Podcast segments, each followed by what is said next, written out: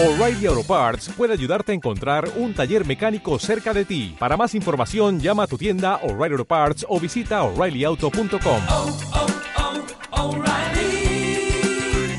oh, Parts. Estás escuchando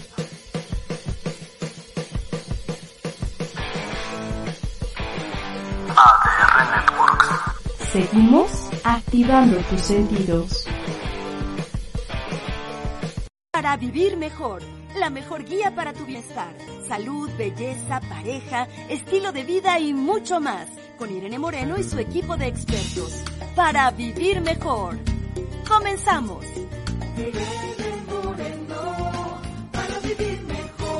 Así es, ¿cómo están? Muy, pero muy buenos días, tardes, días.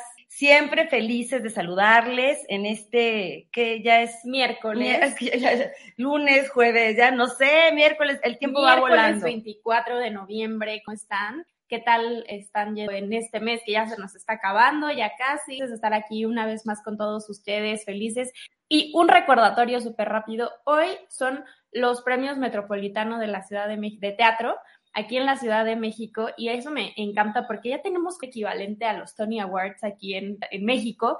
Y me da muchísimo gusto. Cada vez que se hace, esta es la tercera vez que se va a hacer, eh, se reúne más gente, el gremio teatral se une más. Eh, antes había como ciertas rivalidades, pero ahora no, vemos a actores yendo a hacer producciones, conductores, y eso me encanta ver que Y fíjate se que está uniendo y hay fuerza en, en este gremio. Esto que dices es muy importante, pero además dicen, ay, Tony Awards, ay, sí, sí, de Petatiux. No, no, no, quiero decirles algo. Yo tuve la fortuna de ser eh, invitada en la, en la premiación pasada, no, no, 2019, o 2019, porque ¿verdad? El 20 Sí, no, no hubo. Y, y no tienen idea del glamour, ¿eh? Glamour, organización No, sí, sí. de 10, eh, los números musicales que se sentaron increíbles, las conductas espectaculares, todo muy bien cuidado a nivel ahora sí que internacional. Y esto es muy importante porque como país tenemos una gran cantidad de artistas eh, impresionantes, y me refiero a artistas, no solo a los actores, sino artistas en general, por supuesto en todas las artes, pero en el arte teatral, los escenógrafos, los bailarines, los músicos que hacen música para, para teatro musical, que musicalizan obras de cámara, y bueno, podemos sentirnos orgullosos del nivel de teatro que hacemos y esta premiación está acorde con ese nivel al que merecemos, que merecemos también como público mexicano. Y Así que enhorabuena. México, lo merece la gente que está eh, trabajando en esto. Entonces, felicidades y que sea un- unos muy buenos premios. Aparte, Alan Estrada va a ser el, el maestro de ceremonias y bueno, él a mí me fascina. Alan Nuestro, Estrada, nuestro novio, amigo, todo, porque Que además, aparte de pues, guapo, muy muy, muy talentoso. Y fíjate que además Alan encontró una manera, porque de pronto los actores se, se enfrentan a situaciones complejas como la falta de trabajo o sueldos muy bajos o tener que autogestionar sus propias obras. No está mal, pero bueno, de pronto sí es difícil ser actor. Y no en México, ¿eh? En cualquier lugar del mundo. O sea, los, Claro. a los actores que vemos, digo, Brad Pitt, bueno, pues es uno entre millones de actores que en Broadway, que en Hollywood, que en Estados Unidos quieren abrirse camino. Y bueno, como en todo, ¿no? Todos llegan a la cúspide. Pero hay gente que, bueno, todo el tiempo está buscando maneras de ser visto, de, de tener no solamente el aplauso, sino también el ingreso suficiente para seguir haciendo lo que le gusta. Y, y fíjate que además tiene que ver con esto que vamos a hablar el día de hoy, con nuestro primer invitado, porque pensamos, el público mexicano no lee, el público mexicano no, No va al al teatro. teatro. el público mexicano no va a los museos. Pues mira, sí y no. Digo, comparado con el número de mexicanos que somos, deberíamos de ir más y consumir más, pero sí hay un buen público, incluso va a la ópera, que le gusta la música clásica y también tenemos muchísima gente que todavía le gustan los libros de papel y que tiene eh, a pasión por la literatura, por la lectura. Así que me da muchísimo gusto poder saludar a un querido amigo ya de muchos, muchos años, hijo de otro querido, querido amigo, gran periodista, Leopoldo Mendivi Lambo, y Polo, Polo Junior, digamos, se, la- se lanzó a la aventura de escribir temas que parecían como, esto no es tan formal. Él ve más allá de la historia, digamos, metahistóricos, incluso metafímentos, y es un apasionado de la mexicana.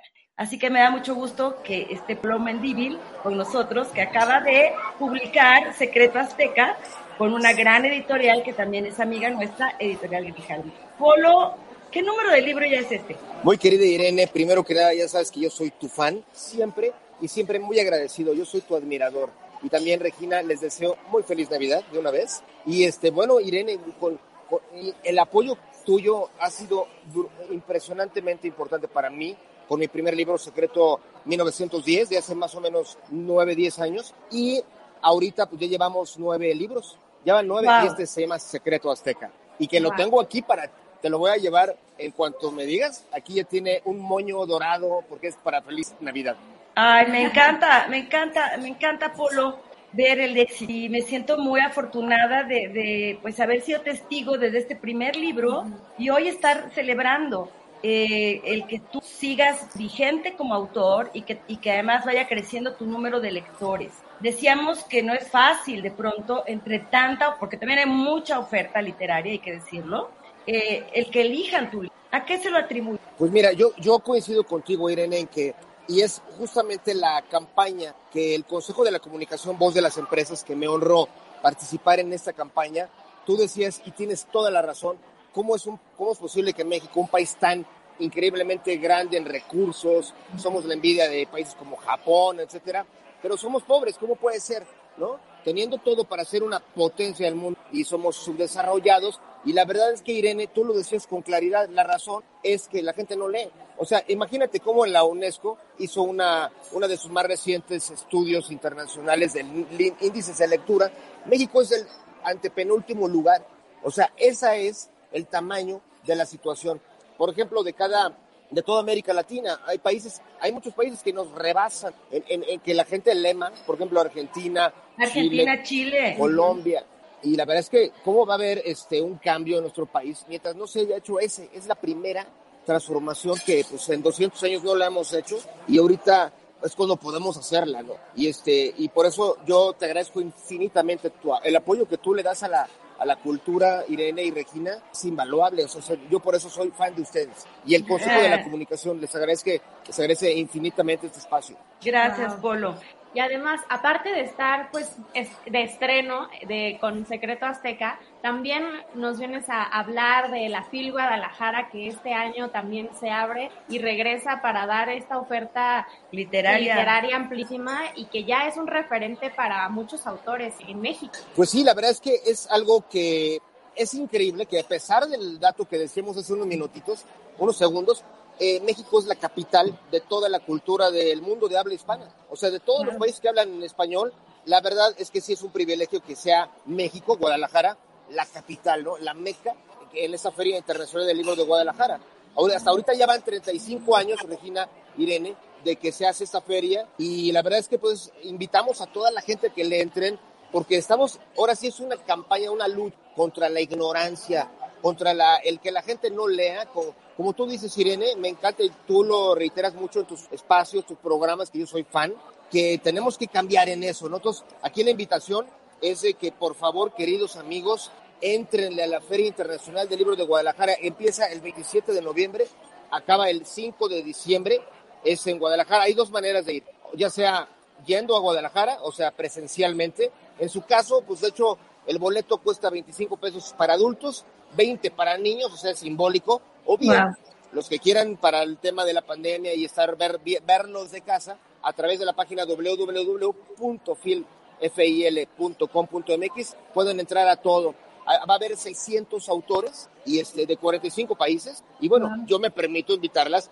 Irene, con todo el cariño del universo, admiración de mi familia para ti desde mucho y este, invitarlas y también Regina a que en esta misma página www.fil.com.mx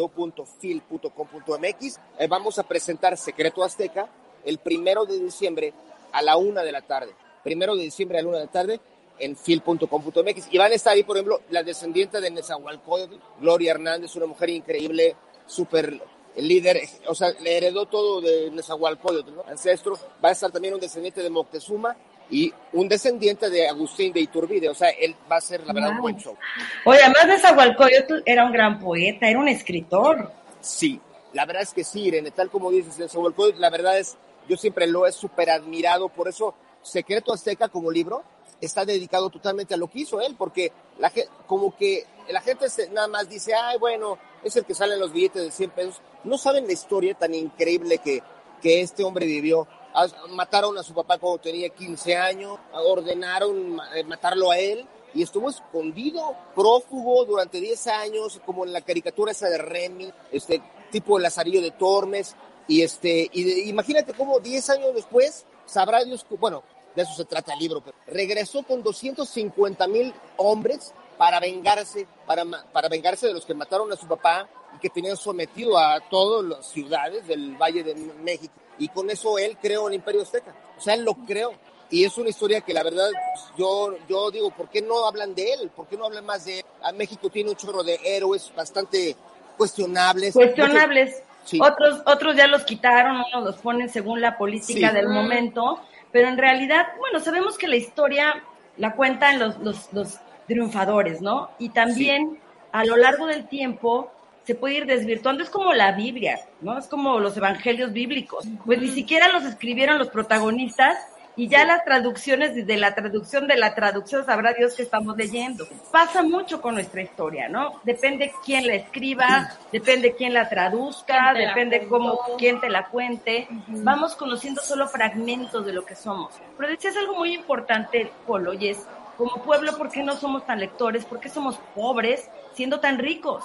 Y me imagino que mucho de lo que tú has ido investigando podría darnos algunas respuestas. Si fuimos pueblos ricos, pueblos eh, con una gran superioridad como guerreros, como cazadores, como incluso a nivel cultural, ¿qué nos pasó? ¿Fue realmente la conquista? ¿Dónde ves tú que como, diga, ya no, pues no como mexicanos, porque bueno, ya hoy como mexicanos, porque también somos una mezcla, ¿qué fue lo que, qué fue lo que pasó en el camino?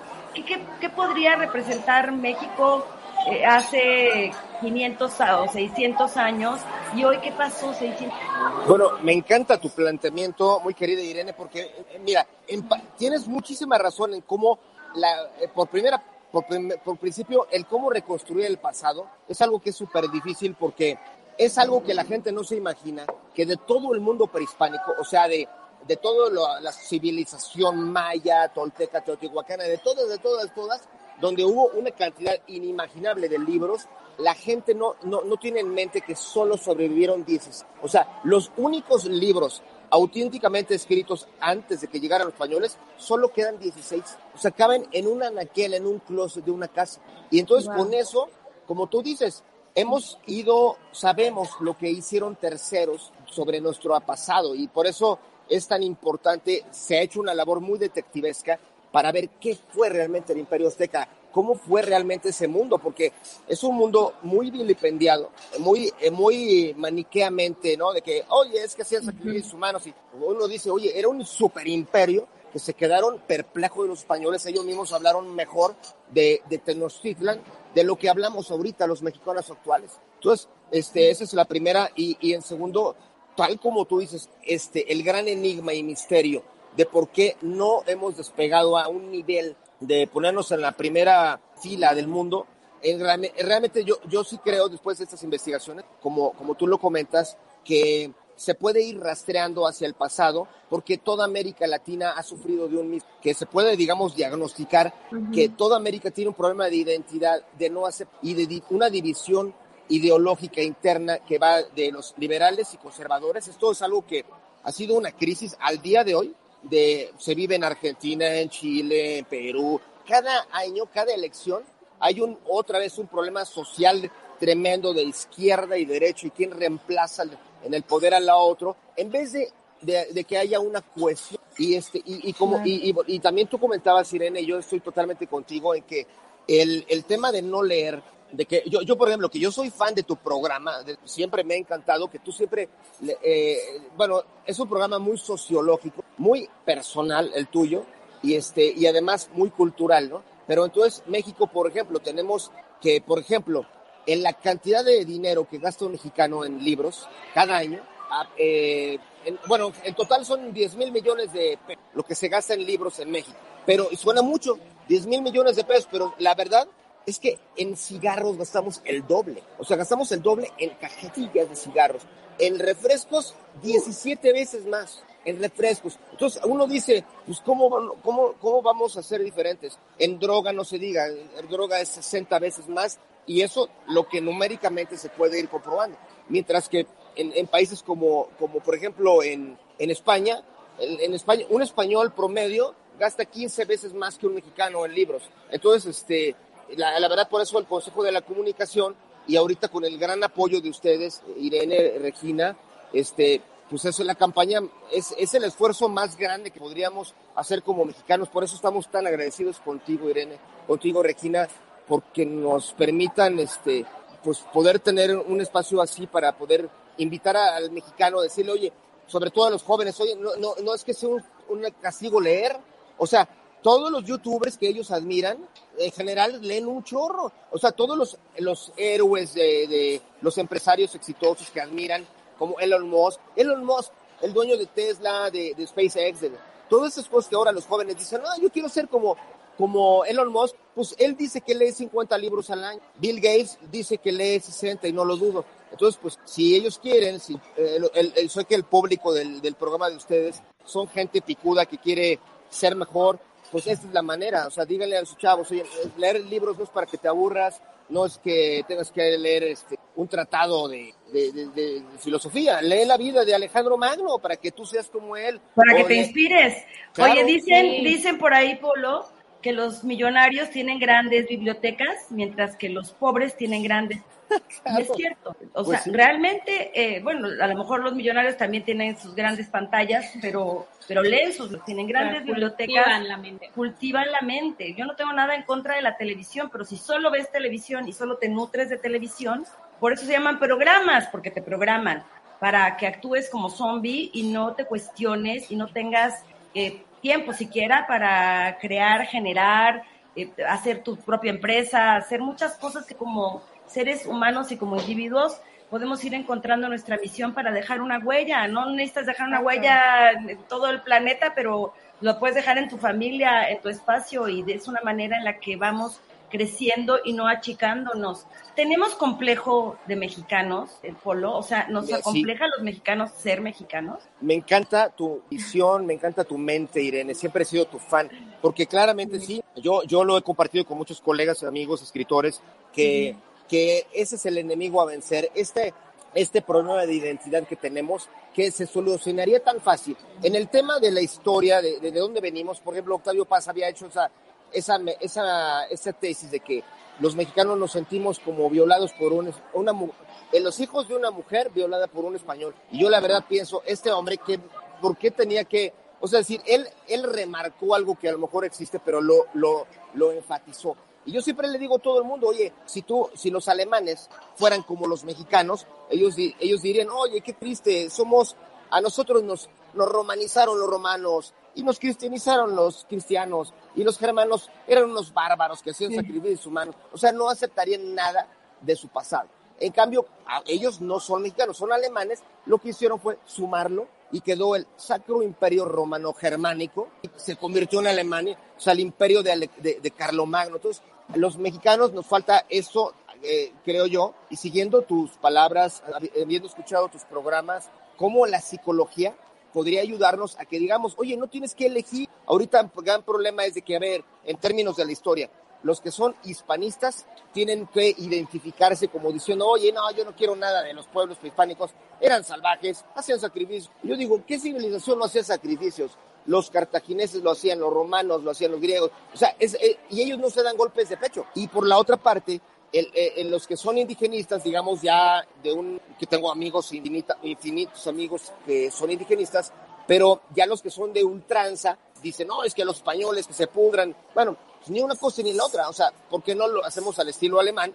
Tómalo todo, súmalo y te vuelves un titán. México se puede volver un titán. Por ejemplo, si tomamos a héroes como Nezahualcóyotl, como Itzcoatl, Itzcoatl es el cuate que creó el imperio azteca y, y Nezahualcóyotl, dos, un tío y un sobrino que de repente ante una situación de estar bajo un imperio que era el de Azcapotzalco, se pusieron las pilas y dijeron, vamos a construir una, una entidad política, dos personas, y lo pensaron, lo llegaron a cabo y se convirtió en la triple alianza, o sea, Hexagon, la, la el, lo que es el poderoso, grandioso imperio del que es una experiencia increíble y de eso se trata Secreto Azteca y por eso tanta aquí lo tengo para, para llevártelo directo. A ver, quiero ver la portada, Polo, enséñanoslo. Bueno, ahorita se lo prestamos a un querido amigo que se fue para allá. Pero, dile que te lo devuelva, dile que lo Mira. traigo para... Mira, y aquí, y aquí está mi queridísimo amigo Jesús Otelo, un gran editor, un, un hombre a quien admiro muchísimo y que además, hay, bueno, me, me permito com- compartirte una gran noticia, Irene, que es que aquí en tu espacio y de Regina, este, pues compartiremos que con, con la ayuda de mi querido Jesús, este, vamos a llevar a la, a la pantalla Secreto Vaticano, que es otro libro que yo compartí contigo. Muy generosamente tú me permitiste platicar de ese proyecto en tu espacio. Y ahora vamos a, va, va a llegar a la pantalla a nivel, y y eso es algo que, que, pues, compartimos muy felizmente contigo. Wow, ¿esto para cuándo será? Pues el próximo año, bueno, quiero decir, sí, sí, el próximo año. Así que una bendición tuya, no sabes cómo la vamos a agradecer, mi querida Irene. Pues esperemos Secreto Azteca también como serie, película, obra de teatro, musical, lo que quieran, porque como mexicanos es importante que conozcamos nuestra historia, reconozcamos a nuestros héroes, también venimos de ahí. Ya no hay nadie realmente, como yo les decía, ni Yalitza Aparicio es completamente indígena, ya todos somos mezcla de todo, porque ya, ya, bueno, obviamente, incluso, ¿no?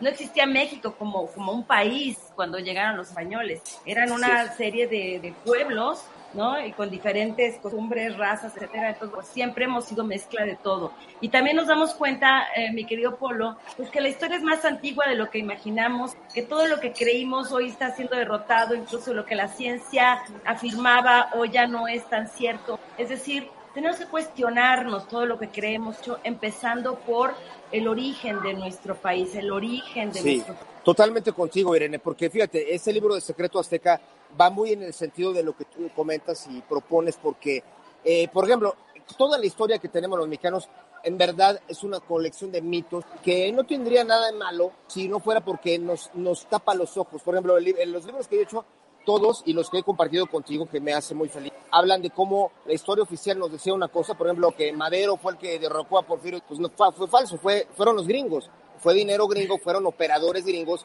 que no querían a Porfirio y querían implantarse aquí, por eso fue secreto 1910, pero el que no se le diga a la gente, a los jóvenes, y eso es lo que tú has insistido, la falta de educación, este, la falta de orientación en cualquier ámbito, lo que genera es gente que va a estar desorientada. Y México es un país donde ni los políticos saben esas triquiñuelas, esas maniobras que han sido internacionales. Yo invito, faltaba más. Este, y este, es que además, mi querido amigo, que admiro tanto Jesús Sotelo, este, pero, pero básicamente, Irene, esa es, esa es un poco la idea. Y en el libro de Secreto Azteca, que bueno, es hecho eh, con la- el impulso y ayuda del Consejo de la voz de las empresas, pero este, eh, eh, también hay un mito, por ejemplo, nos, eh, nos enseñan en la escuela que siete tribus que venían de Aztlán y llegaron migrando y uno de los líderes se llamaba Tenoch y que llegaron a, a- en el lago, vieron el águila y la serpiente y dijeron, wow, es lo que nos había dicho nuestro Dios.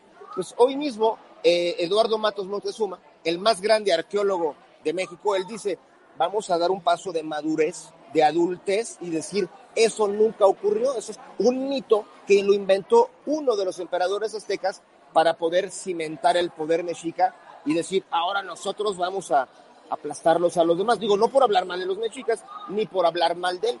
Era un tipazo, era excoatl, era como un Porfirio Díaz mezclado con un, no sé, con Eduardo I de Inglaterra, o sea, un tipo cañón, o sea, súper cañón, poderoso, o sea, temible. Pero ese cuate, este, pues fue un maquiavelo, o sea, un super maquiavelo que lo que dijo es, a ver, si los mexicas somos la tribu que nadie quiere, nos ven como. Son- eran como los de las caravanas que vienen de Honduras y de El Salvador, que todo el mundo dice, sí, bienvenidos hermanos, pero ya que están aquí es, a ver, sáquenlos, mándenlos a Sonora porque no vayan a delinquir. Pues así eran los mexicas y los trataban, pero como, como, como basura, hasta que uno de ellos dijo, oye, la única manera, la fórmula para que nos respeten y no solo eso, es para darle totalmente la vuelta a la, realidad, es que nos apoderemos del pasado de ellos y que digamos que nosotros somos los, herederos de Aztlán.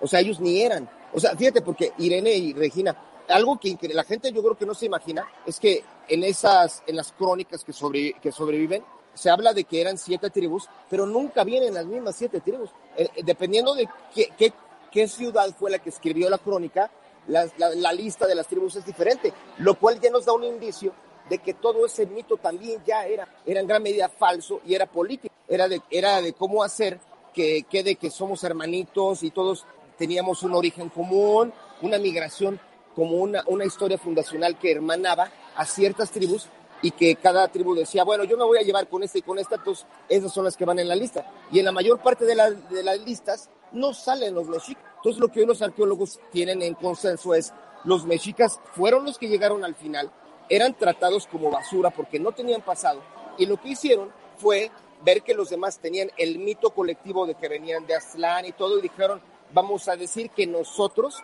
veníamos ahí, y no solo eso, sino que éramos los consentidos de Dios. En su momento las otras tribus dijeron, eso es falso, eso es falso, pero se salieron con la suya estos cuates, se lo creyeron y se lo creyeron a tal grado que pues fue poderosa, eso creó la ideología mexica de, de, invas- de- de- de- se sintieron como los gringos, ¿no? Que, Sí, un que- imperio. Sí, que como los gringos tienen esa idea del destino manifiesto y que el Mayflower, eso es lo que a la mera hora los, les da ese... Los elegidos, ¿no? Los Sí. elegidos. Wow, Polo, pues este libro Hay debe estar leer. apasionante, vamos a leerlo. ¿Ya está a la venta Secreto Azteca en las librerías o va a salir a- ahora apenas? A- ahorita se está empezando a distribuir, Irene, y, y, te- y yo te llevaré el tuyo antes de que pasen unos cuantos días, porque además, con todo el cariño, yo te agradezco, siempre ha sido un impulso grandioso para mí, sobre todo porque soy tu fan. Y este, y, y, eh, pero los que lo quieran en, en- en Amazon, nada más poniendo en Google Secreto Azteca Amazon, ahí les llega Secreto Azteca. Y, y yo espero a lo mejor este fin de semana ya va a estar en las librerías. Pero yo me permito también algo, Irene, y perdón el abuso de, de, de- de la confianza y del cari- cariño, afecto y admiración. No, adelante, tengo adelante, Por favor. es que queremos presentar, ya lo presentamos hace unos días en el Club de Periodistas, pero a mí me honraría enormemente que tú, tú, tú, tú, tú me, me honraras con tu presencia eh, para presentarlo ahora en la, vamos, queremos hacer una presentación, una presentación mucho más grande en el Instituto Nacional de Antropología y bueno, con esta enorme presencia tuya, la admiración que te tiene, te sería un privilegio que, que estuvieras con nosotros. No, bueno, pues yo me sentiría honradísima, con mucho gusto, Polo, cuenta con eso. Yo, bueno, más que honrada y contenta. pues es un honor para mí grande. Y, y- y si tienes la invitación para el, el día primero de diciembre a la una de la tarde en la FIL, Fe- Feria Internacional del Libro, este, en la página fil.com.mx están invitados a la, la, la primera presentación que va a haber allá de Secreto. Y se pueden ver también otras presentaciones también en la, en la página. Sí, claro. De, de más libros. Sí, Regina, de hecho es, es algo impresionante porque eh, allá en, en, la, en esta feria pues Ajá. participan 600 autores de 45 países y a 225 editoriales van a estar y se presentan nada menos que 400 libros. Todo eso Wow. gratis para quien quiera meterse a través de la página fil.com.mx y este pues la verdad es que es algo brutal. Van a estar, por ejemplo, autores, por ejemplo, como Ken Follett, es un super premio Nobel, eh, pues Elena Poniatowska, eh, bueno, es, es un- además que es, es un, es un evento muy, muy particular porque este año lo, lo, lo- el invitado espacia- especial, bueno, no espacial, especial, es este... El es país, Perú. El país, ¿no? Invitado. Eh, exactamente el país eh, invitado es Perú y va a estar brutal para los que vayan a Guadalajara pues va a haber platillos de Perú y es algo impresionante Wow. pero por ejemplo va a estar imagínate Carles, eh, Carmen Aristegui Guillermo Arriaga el premio Nobel este Laura Restrepo Margot Glantz John Boyne Camina Sosa Villada este Christoph Galard Claudia Piñeiro Enrique Krause Mónica Ojeda Juan Gabriel Vázquez Miguel Gain eh, Pura López Colomé es algo impresionante. Y a los que quieran verlo desde casa, eh, pues hay autores, por ejemplo, como Paul Auster, Ana Luisa Amaral, eh, Muriel Barbery, Isabel Allende, este, Jonathan Freisen, este, Javier Cercas. O sea que la verdad es que desde casa se pueden aventar desde el 27 de noviembre al 5 de diciembre. Pues es como el Disneylandia de, de la cultura. De la cultura. ¿En dónde está situado? ¿En qué lugar está la feria? Eh, la feria es, para los que vayan a Guadalajara, es en. Expo Guadalajara, el centro de convenciones, que de hecho está muy, o sea, es, es como un icono, es como aquí la Latina, y ahí cualquier taxista dice, "Pff, no hay problema, pero el- la Expo Guadalajara está en la avenida Mariano Otero, Mariano Otero 1499, Mariano Otero 1499, Colonia Verde Valle, allá en Guadalajara. Y este, y también hay una parte que es para niños, ¿no? La Niños, que esa está en la página de internet eh, sin problema, www.fil.com.mx, pero también a los que vayan, esa, esa parte para niños va a ser del 2 al 5 de diciembre, 2 al 5 en el Centro Cultural Universitario allá en Guadalajara. Centro. Cultural Universitario. Y este, está Es una buena opción para regalar también. Para los regalos de. Navidad, regalar libros, está increíble. Regalar que Sí. se mueva la mente. Yo les recomiendo regalar Secreto Azteca. También. Pero este, bueno, y además, si recibimos la bendición de Irene, que yo soy tu súper fan, este, yo te agradezco, pero, pero la verdad es que además los que vayan allá a la Expo Guadalajara, allá en Guadalajara, además de lo hermoso que es la ciudad, que es una ciudad, bueno, tú Irene has participado en esta feria, Sí. pues, porque tú has escrito libros padrísimos que a mí me encantan. Sí, yo- sí, yo tuve la oportunidad de estar allá presentando un libro de sexo y fue muy divertido. Sí, y, y a mí me encanta tu libro, me, me encanta y lo tengo en la casa y lo he Ya, recomendado. yo con ya me tengo que poner las pilas porque Ya. ya. quiero escribir la saga completa de los que vienen, pero por eso admiro a Polo. Eh, de verdad, yo, yo que ya he escrito libros, sé todo lo que implica, el tiempo que requiere y luego todo lo que implica la promoción del libro. Y bueno, es algo que, que, que requiere toda tu atención y toda tu pasión. Así que para nosotros, Polo, un privilegio haber tenido en el programa, un honor eh, poder platicar contigo. El éxito ya lo tienes asegurado y bueno, que mucha gente sepa de Secreto Azteca y espero muy pronto poderlo leer y verte en persona. Claro, yo te lo llevaré además yo te admiro a ti, porque lo que haces por la, por la gente, por, por nosotros, su público, es algo maravilloso. Yo te tengo un cariño de admiración enorme, de verdad de todo corazón. Y gracias a ti y a Regina por este espacio invaluable, por parte del Consejo de la Comunidad y mío personal y de mi familia, de veras. Muchísimas gracias. Gracias a ti, querido Polo. Y nosotros les invitamos, lean Secreto Azteca, editorial Grijalvo, Polo Mendíbil, y vamos a un corte y regresamos con más aquí a Para Vivir. Gracias. Gracias, Polito. Y, Muchas ah, gracias. Saludos a Y Chucho. feliz Navidad. Gracias, igualmente. Chao, chao. Estás escuchando Para Vivir Mejor, la mejor guía para tu bienestar. Regresamos. Hola, ¿cómo están? Nosotros somos Sofía da Costa. y Alberto Lascano. Y los invitamos a que nos acompañen a platicar sobre los temas más importantes del mundo del cine. Todos los sábados a las 11 de la mañana en nuestro programa Tickets for Two. Solo por ADR Networks. Los esperamos.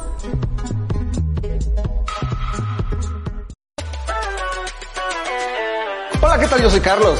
Y nosotros somos los Chulos Calderón. No te puedes perder todos los martes de 9 a 10 de la noche el mejor programa que es, que es Chulo Show y puro cacareo. ¡Ah, ah, ah! ¡Vámonos!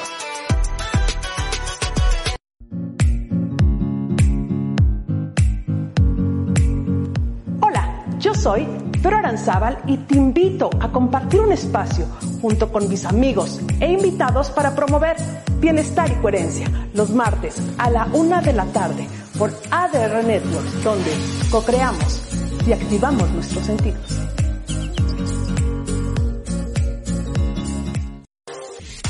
Hola, ¿qué tal? Somos Erika Ponte y Pablo Reina Acompáñenos todos los martes a las 8 de la noche en el lado B. para darle vuelta a la conversación. Los esperamos.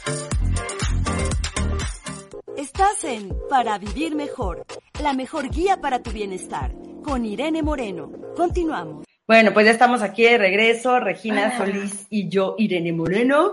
Oye, qué, qué, qué lindo hablar con Polo, porque qué padre cuando uno habla con un autor exitoso y un autor que, que además habla de, de temas que eventualmente la gente cree que pueden ser aburridos, tienen que ver con la historia, no, con todo lo contrario. Y, y bueno, pues ver el éxito. Y hay que ir a la, a la Feria Internacional Oye, del Libro y- de y Guadalajara. así como nos estuvo contando dos cosas de, de la historia de personajes, si así como nos los contó, está relatado en sus libros, que yo me imagino que sí, o sea, yo ya me quedé súper Así es su estilo, así es su estilo. Súper picada, es como, ok, quiero su libro, ¿dónde, dónde está? O, ¿cómo- de- ¿Por dónde empiezo? ¿Por qué libro empiezo? Eh, cada libro cuenta diferentes de, la historia. Así es, exactamente. Cada libro cuenta diferentes, este, Como eh, pasajes. pasajes ¿no? históricos de Momentos. diferentes lugares del mundo, ¿no? Por ejemplo, el Secreto Vaticano, pues habla Ah, de todo claro. el tema de los papas, esto, ¿no? Cada uno de sus libros tiene, tiene, eh, bueno, una versión no oficial de la historia de lo que haya contarnos, platicarnos, compartir. Padrísimo. Y bueno, pues yo estoy muy contenta. Sé que han preguntado muchísimo en mis redes sociales sobre mi dieta, ¿verdad? Sí. Mucho. Ha, ha, preguntado muchísimo, porque sí, eh, pues yo lo he estado presumiendo. No hay dieta mágica, quiero decir. Lo que hay es voluntad, fuerza de voluntad y acompañamiento correcto, que es el que da Exacto. la doctora Joana Lemus. Y no puedes evitar, sea lo que sea. Me preguntan, ¿te da medicamentos? La respuesta es sí. Porque luego, ay, la gente dice, no, a mí me gusta más de manera natural. Ok, pues para quien le gusta de manera natural. Y ejercicio, y ejercicio sea, sí. quizá no sea la doctora adecuada, ¿no? Para los que digan, si no, mucho ejercicio, no.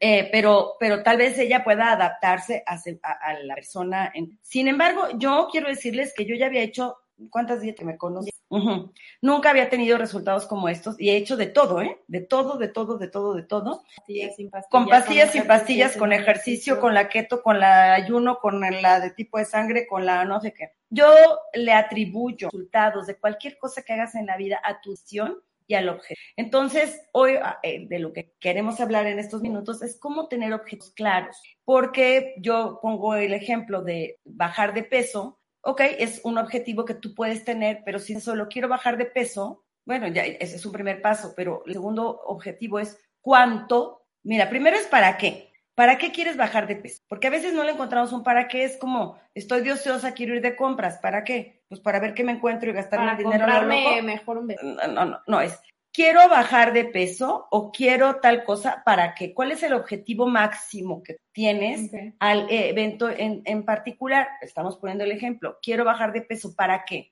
Para sentirme mejor, para verme mejor, para que la televisión me capte mejor, para, para la salud. Para la salud para, o sea, tiene que haber un objetivo más allá del objetivo, digamos, de la meta, tiene que haber un objetivo. Tú tienes que encontrar que esos objetivos sean suficientemente sólidos para que te para que no eh, sucumbas a la tentación de dejar en, ¿no? el, el, proyecto. Como yo le decía ahorita a Polo, escribir un libro es un gran proyecto, proyecto. que requiere uh -huh. mucho tiempo, mucha dedicación, mucha determinación y mucha disciplina. Porque no es de, ah, yo ya escribo una hoja y mañana no escribo nada y un día me pongo y escribo 10 hojas. No, o sea, tú tienes que tener la disciplina diaria, es exactamente igual que la. Porque las tentaciones a sucumbir, es decir, a dejar a, abandonar un proyecto, cualquiera que este sea, van a estar presentes. Entonces, tu, tu meta tiene que llevar un objetivo que venga del alma, que venga, que, que, lo sientas en la entraña, que verdaderamente te emocione. Porque si no hay nada que te emocione, sino que alguien te dijo, pues tú deberías de hacer esto y como no se te ocurre nada, dices, pues voy a hacerlo, pero no hay esto que te mueva por dentro a realizar tal actividad, entonces es difícil hacerlo. El segundo punto es la planificación y es cómo voy a hacerlo volvemos a la dieta. O sea, quiero bajar de peso, ¿por qué? ¿O para qué? Para verme mejor, para sentirme más joven, para estar más ágil, para cumplir un sueño, ok, para que tal tipo de ropa, porque quiero lucir, a lo mejor cada quien tiene lo suyo, ok. Planificación, entonces, ¿cómo voy a hacer esto? Escribir un libro, ok, cualquier cosa. ¿Cómo lo voy a lograr? Lo voy a lograr con una disciplina. Y la disciplina incluye de qué me voy a valer, cuáles van a ser las herramientas de las que me voy a valer. Por ejemplo, quiero escribir un libro y no tengo una computadora, escribir a mano. Tampoco estamos en el siglo antepasado. Exacto, entonces hay cosas necesarias. Vuelvo a mi dieta. ¿Cómo lo voy a hacer? Me valgo de una experta, en este caso de la doctora Joana Lemos en quien yo confío, con quien yo empaticé, me gustó su sistema, pregunté, yo ya había hecho alguna investigación de qué tipos de dietas, en fin, de lo que yo quería hacer. Entonces, encuentro una aliada que tiene además el conocimiento y que tiene eh, las herramientas necesarias para que yo logre mi objetivo. Después, dentro de la planificación es, ok, tengo que comer determinado tipo de alimento, pues tengo que ir al supermercado, ¿verdad? Y comprar esos alimentos. Entonces es toda una estrategia que yo voy a hacer, ok, escribir el libro,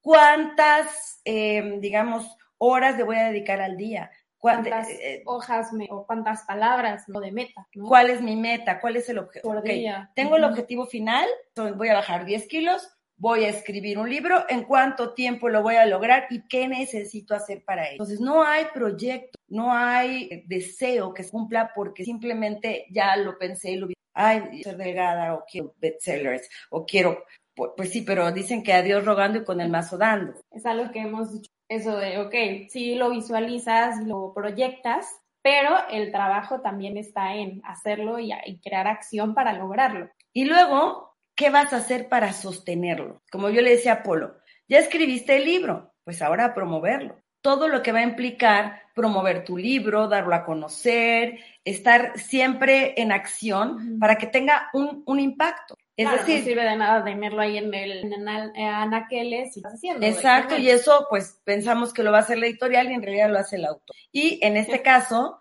bajas de peso, pues qué bonito. ¿Y ahora?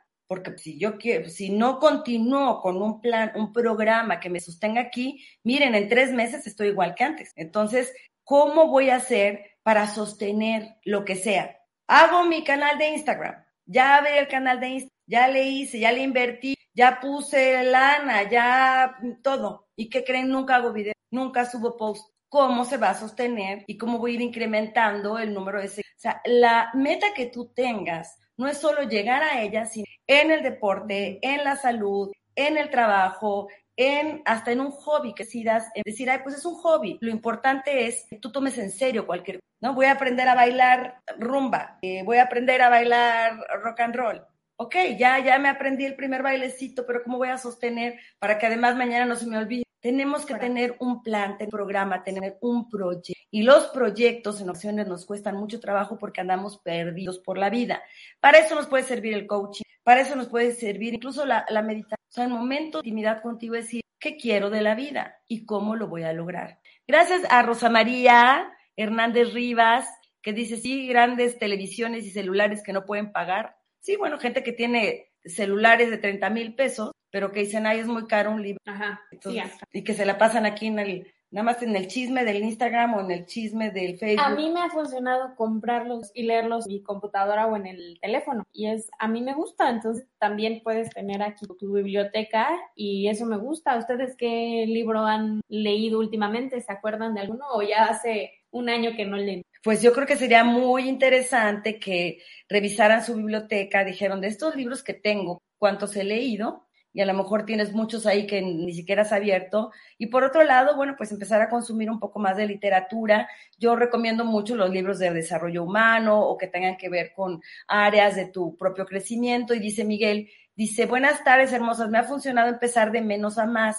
Sí, y, y también, o sea, hay gente que, que, se pone grandes metas y hay gente que dice, ok, yo voy poco a poco. Yo tengo Ujú. metas chiquitas y voy confiando en que sí las puedo lograr y luego me pongo ya metas más grandes. Depende de la personalidad. Claro, y vas haciendo, igual también estás en el gran proyecto, pero, pero dices, bueno, pues que para lograr algo tan grande necesitas pasos. Esos pequeños pasos también pueden ser considerados como de, de menos a más. Es como de, ah, ya, ya hice un pasito, es un logro.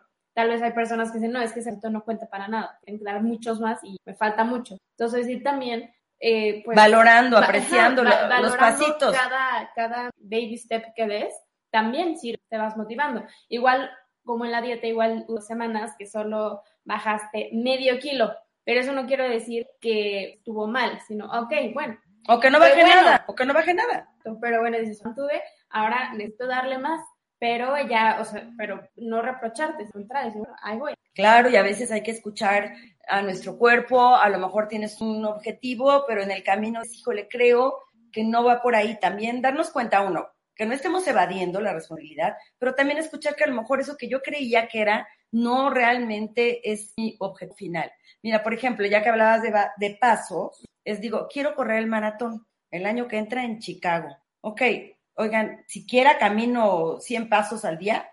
Ay, no, pero pues Nada, pero no, yo ok. ya me vi. Entonces, bueno, sí me puedo ver yo corriendo el, el maratón en Chicago, está bien, pero entonces tengo que hacer un plan. Significa que tengo que empezar por comprarme unos zapatos adecuados, levantarme diario de tal hora, hacer mi programa de cada cuando buscar en a- dónde voy a ir a correr, no sé, clima, la altura, también Exacto. qué- qué a lo quiero. mejor también hacerme un chequeo médico porque yo no sé qué tal anda mi corazón, mis rodillas, como para poder eh, realmente acceder y lograr todo esto, como eh, con alguien que a lo mejor sí corra maratones que me pueda dar algún consejo. No con alguien que esté viendo la tele toda la tarde comiendo palomitas, ¿verdad? Porque te va a decir, ay, no, ¿eso para qué? O sea, inspírate en gente que Que realmente tenga los logros a los que tú, a los que Ujú. tú aspiras. Porque si vas y le cuentas a la comadre eh, que, que tiene una vida del nabo, que está divorciada, que odia a los hombres, que quieres enamorarte, ¿qué es lo que te va a decir? Ay, no, no. no. No, entonces busca personas que sean inspiradoras para ti, que te permitan y te acompañen en el logro de tus sueños. Y bueno, cuando por ejemplo quieres alguien igual que tú, quiere ir hacia el mismo lugar y no es una persona envidiosa y te dice, órale, voy por ti todos los días a las 6 de la mañana, nos vamos a caminar, nos vamos a correr, entonces tienes a alguien con quien haces y también podría ser bien importante. Claro, ya mucha empuje y, y estar con otras personas, ¿no? También identificar qué es lo que a ti te funciona porque pues de esa manera pues a moverte y a lograr. Así es. Léanse un libro que ya creo que les había recomendado, que fue de los que leí yo Ujú. el año, este año, Este el año. año, eh, que se llama Mañanas Milagrosas. Es un libro donde te ayuda muchísimo a empezar a aclarar cómo vas a comenzar tu día, porque a partir de que comenzamos el día, estamos ya eh, teniendo una actitud para el logro de nuestro. Se llama Mañanas Milagrosas. Léanlo, les Un libro, uno más para uno, este año. Exactamente, además de, del libro de Secreto Azteca de nuestro amigo Polo Mendivi. que lo pueden regalar a alguien que sepan que les gusta la lectura, la historia o para inventar, igual y leen al mismo tiempo, no sé, también funcionar y luego hacen un club de no sé, hay muchas opciones. Pues Regina, ya nos vamos, gracias. ¿Cómo pueden localizarte en nuestro seguidores? Pueden localizarme en Instagram como y a ti. Como Irene Moreno, sexóloga en Twitter, Instagram, Facebook, ¿qué más? Y me- en mi canal de YouTube. todo. Ahí nos pueden escuchar y también pueden escuchar este programa en Spotify ya cuando salga el podcast. Ahí nos vemos, escuchamos y a leer, a leer y a regalar cultura. Así es, y bueno, pues que tengan una maravillosa tarde de miércoles. Las esperamos, los esperamos, les esperamos el próximo viernes, Viernes. en punto de las 12 del día. Hasta la próxima. ¿Te gustó? Danos un like. Y recuerda que Irene Moreno, equipo de expertos, te esperan en Para Vivir Mejor. Todos los lunes, miércoles y viernes a las 12 del día. Solo por ADR Networks. Activando tu sentido. Estás escuchando